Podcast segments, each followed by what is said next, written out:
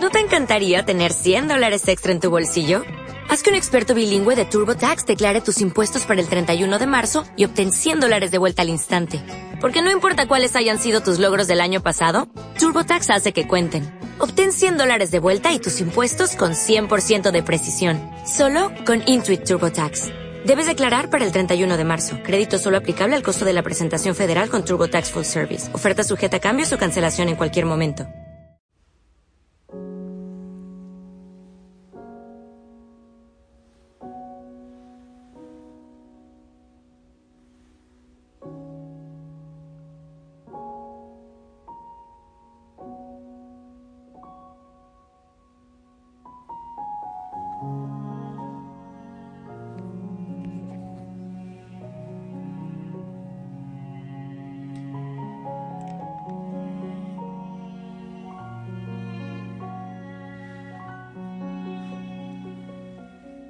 Mi Señor y mi Dios.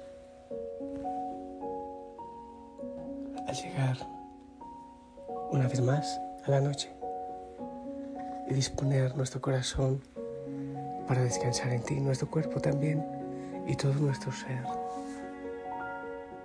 Respiramos profundamente, silenciamos tantas prisas mentales. Nos aquietamos en ti, Señor nos disponemos para, para estar contigo, para recibir bendición, sanación, gozo, alegría y paz. Y te adoramos, oh Dios, porque solo tú mereces toda la gloria, toda la honra, porque tú eres el centro de nuestra vida, el centro de la historia. Señor, entra con tu palabra a lo más profundo de nuestro corazón Entra, toca, sana. A cada segundo de nuestra vida. Sana nuestros sentimientos. Sana, Señor. Ayúdanos a sonreír libre, espontáneamente. Bendice a toda la familia, Osana. Oh, mi Señor amado, tú estás aquí presente en la Eucaristía. Estás presente con cada hijo, con cada hija. Gracias por lo que estás haciendo. Envía tu Santo Espíritu, Dios, te lo rogamos. Amén. Hijo, hija Osana, qué hermoso poder compartir contigo en este proceso de sanidad, que el corazón de las relaciones, que la palabra del Señor vaya a lo profundo de nuestro corazón, sanando, abrazando. Déjate abrazar en este momento por Él. Continuamos eh, con estos temas de, de sanidad, sanar el corazón, que el corazón sea sanado, tocado por el Señor. También que nuestras relaciones sean tocadas por Él para recibir la verdadera libertad. En la palabra del Señor de Deuteronomio 5:16 dice, honra a tu padre y a tu madre, para que tus días se prolonguen y seas feliz en la tierra que te da el Señor tu Dios. Honra a tu padre y a tu madre. Para estar en el lugar que nos corresponde en la línea de descendencia, es indispensable separarse interiormente del padre y de la madre. Es fundamental no permanecer en esa mezcla de identidad. Es verdad saber cortar, saber ser independiente en el momento que hay que serlo. Pero también es de la palabra del Señor esto de honrar a padre y madre, honrarles. Es fundamental respetar a papá y a mamá. Es fundamental una sana relación con la imagen paterna y materna. Vivimos íntegramente vivimos de manera justa estas dos direcciones que son esenciales. Amarles, sí, honrarles también, pero asimismo la individualización. No pretender repetir los sueños de papá o de mamá. La palabra del Señor sabe lo que dice, es coherente. Hay una cosa que estoy investigando La palabra del Señor dice honrar a padre y madre. No, no dice idolatrarles. Incluso hay una cosa simpática. No dice amarles. Es una cosa distinta. Es el respeto. Yo pensaba, por ejemplo, tengo muchos casos de chicos, chicas que han sido abandonados por papá, por mamá. Y yo no puedo pedir que les amen. Pero sí que les honres. Que les honren, que les respeten. Quiere decir literalmente darles su peso, darles su lugar. Insisto, una persona, un niño, una niña, que han sido maltratados, que han recibido un pésimo testimonio, no se les puede pedir que tengan cariño hacia papá, hacia mamá, un amor. Pero sí, un respeto, darles un lugar. Respetar al padre y a la madre consiste en primer lugar en no negar su generación, reconocerla, sean cuales sean los dramas vividos, todo lo que hayan vivido, todo lo existente, incluso los dolores, la destrucción. Pero es aceptar que ahí hay un papá con su historia, una mamá con su historia. Obviamente, lo mejor es amarles, es una relación completamente sana. Nuestros padres son quienes pasan la vida, quienes nos pasan la vida. Y así debemos honrarles. Por decirlo así, y que nos escuche feo, son el instrumento por el cual recibimos la vida de Dios. La vida no le pertenece a papá y a mamá. Mi vida no les pertenece a ellos. Nuestra vida procede de Dios. Pero ellos nos la transmiten y tienen en esto un papel fundamental. Procedemos de Dios, vamos a Dios y pasamos por nuestros padres. Somos un préstamo para nuestros padres. El paso puede ser accidentado y dejar algunas secuelas. Eso es imposible evitarlo porque tampoco ellos son perfectos. Pero sea cual sea esa historia con ellos, es necesario reencontrar nuestra generación carnal y la fuente de nuestra vida. El Señor nos da la vida, pero es importante saber de dónde venimos, reconocerlo y aceptarlo. Y ellos, papá y mamá, como instrumento de transmisión de vida para con nosotros. Respetar al padre y a la madre no significa someterse a los proyectos o deseos que ellos tengan para nosotros. Eso es un error, no es someternos a sus planes.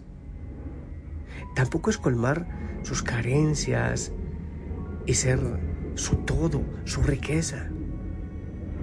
Tampoco quiere decir honrarles, quiere decir evitarles todos los sufrimientos no quiere decir dejarse dominar por un chantaje afectivo, manipular por ellos, ni pertenecer a ellos y en esa dependencia.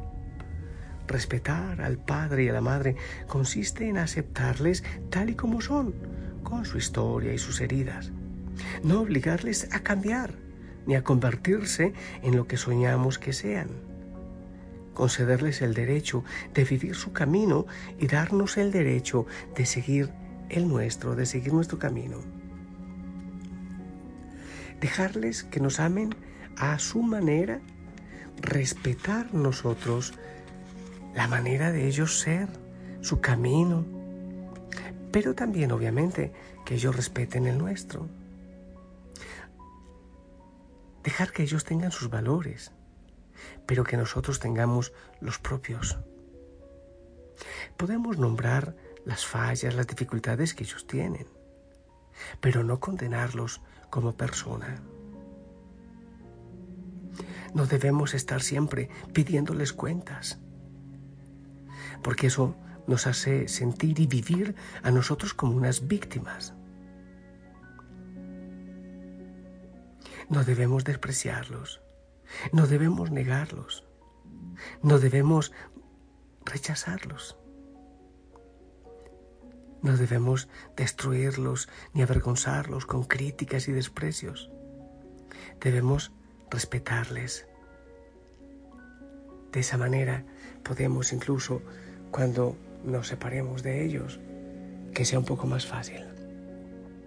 Hermoso amarles, claro que sí, pero insisto, amarles, respetarles y de manera especial honrarles, aun cuando hayan cometido gravísimos errores.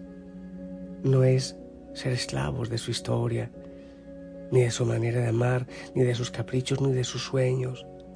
Debemos saber que el Señor tenía un propósito para papá y para mamá, y también ellos aceptaron ese propósito y vivieron como ellos quisieron vivir.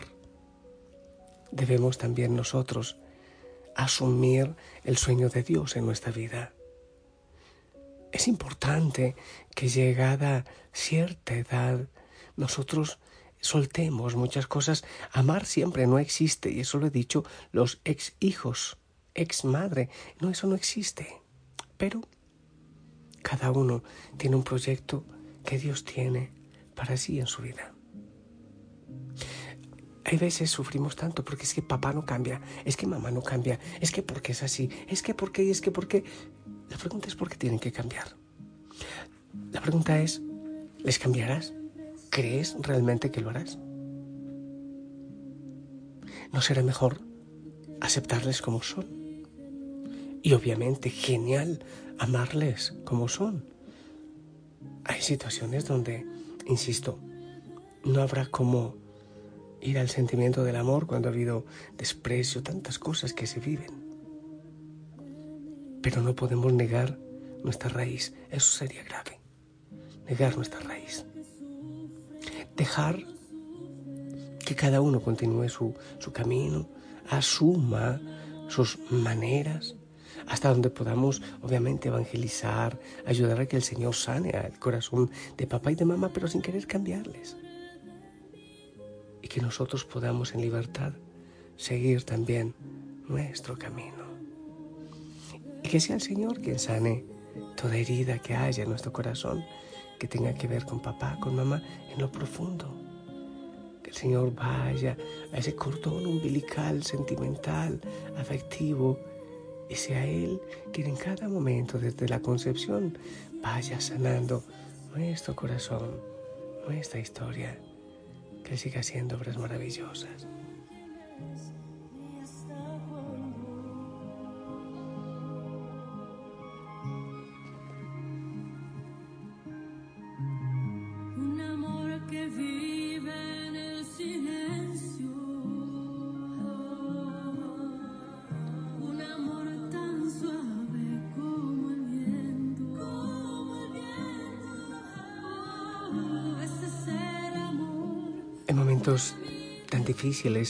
En la individualización. Por ejemplo, cuando la niña ya pasa a mujer, tiene su enamorado, sus sueños, cuando el chico ya no es con el que yo jugaba y quizás nos duele que no aprovechamos esos momentos para jugar, para reír, para ser niños. Duele. Duele cuando hay que soltar la cadena de la dependencia en la economía, por ejemplo. Hay papás, mamás que siguen teniendo a sus hijos dependientes de ellos en la economía. Es una manera de, supuestamente de amarles o de esclavizarles. Cuando ellos tienen que decidir por sus carreras, dónde quieren vivir, con quién quieren casarse. Y muchas mamás o papás preguntan, pero ¿Cómo hago? ¿O para que crea? ¿O para que se acerque a Dios? ¿O para que piense así? ¿O, de, esta manera o de otra? Te voy a decir algo que puede sonar un tanto fuerte. Creo que hay veces que desperdiciamos mucho tiempo en la niñez de los hijos para enseñarles muchas cosas, para estar con ellos, jugar, aprovecharles, enseñarles de Dios. Y queremos hacerlo cuando ya están grandes. Hay momentos que el, papá, el papel de papá o de mamá es dar buen ejemplo y orar. El resto lo hará el Señor. Y los hijos, cuando hay esos papás, mamás que son acaparadores, que quieren que los hijos dependan de ellos afectivamente, en todo. El chantaje, por ejemplo, el chantaje afectivo. Ya verás cuando me muera, te, te he de ver llorando, no sé cómo le verá desde el ataúd, te he de ver llorando. Chantaje muchas veces. Si te vas me muero, si haces esto me enloquezco. Hay que cortar. Hay que ir muriendo a etapas de la vida. El Señor va sanando. El Señor envíe el Espíritu Santo y que nos dé sabiduría y su bendición siempre. Amor, aceptación, honrar Padre, Madre, pero también ir soltando. Ese ejercicio yo lo he hecho con mi madre, por ejemplo. Verla, imaginarme verla cuando esté muriendo y agradecerle gracias por todo lo que has hecho, te perdono todo te suelto, no tienes que ser como yo quiera. Gracias al Señor por tu vida y dejarla ir cuando el Señor quiera. Te bendigo. Esa imagen de papá, de mamá, suelta esas papas podridas que a veces hay en el corazón, esas heridas, esas balas que a veces cargamos y que siguen hiriendo. Suelta. Que el Señor te sane en el nombre del Padre, del Hijo y del Espíritu Santo. Esperamos tu bendición.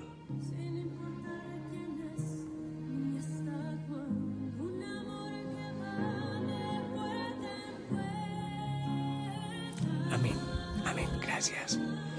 La familia Osana ora por ti y te ama.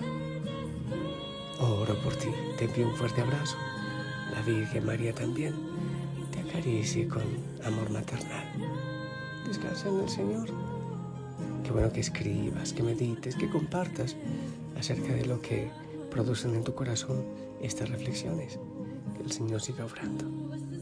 Hasta mañana.